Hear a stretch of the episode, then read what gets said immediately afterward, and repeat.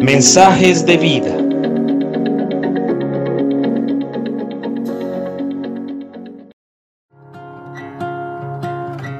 Buenos días, te saluda Nicolás Espinosa. Todos enfrentamos tentaciones en nuestras vidas. La Biblia nos dice que no hemos tenido tentaciones que no sean humanas, pero también nos promete que de todas las tentaciones que nos sobrevienen, tenemos por parte de Dios siempre una salida. Esto nos da a entender como si hubieran dos puertas. Una puerta es la que dice sí accedo a la tentación y otra puerta es la que dice no accedo a la tentación. Hay muchas historias en la Biblia de personas que dijeron no, y aunque el resultado inmediato no fue aparentemente bueno, después Dios usó esto para bendición.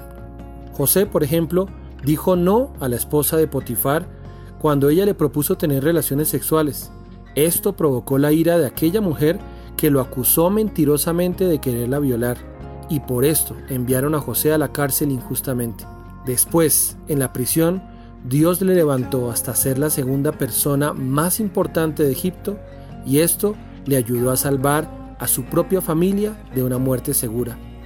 También encontramos la historia de Daniel, que fue llevado en cautiverio a la tierra de Babilonia desde Jerusalén en un recorrido aproximadamente de 2.000 kilómetros por tierra, lejos de su casa, y allí fue seleccionado para ser instruido para el servicio del rey.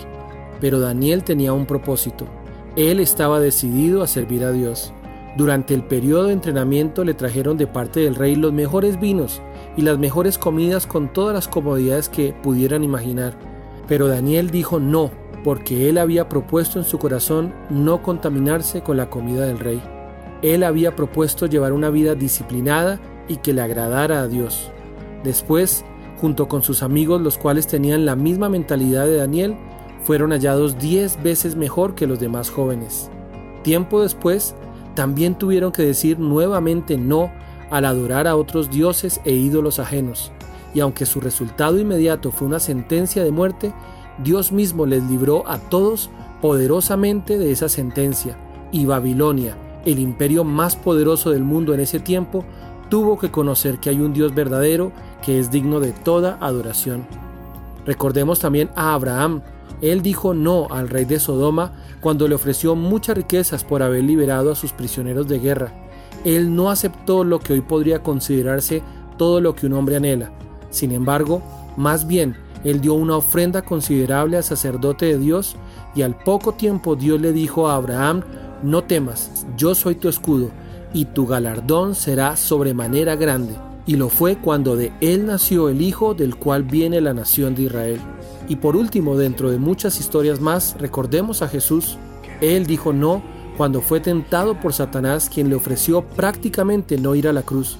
Y aunque enfrentó la cruz, hoy somos salvos por medio de él y ese precioso, doloroso, poderoso y costoso sacrificio hoy nos da a nosotros la bendición de tener una esperanza de salvación. Por esto te animo que aunque hayan muchas tentaciones, recuerda que estas son la oportunidad perfecta para hacer las cosas bien, para decir no a toda propuesta o camino que pueda desviar tu mirada y tu corazón de Dios o simplemente que sabes que no agrada al corazón de Dios.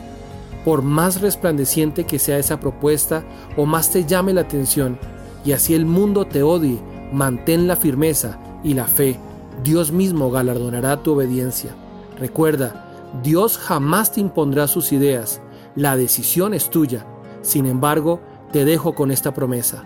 No te canses de hacer el bien, porque a su tiempo segarás si no desmayas. Que Dios te bendiga.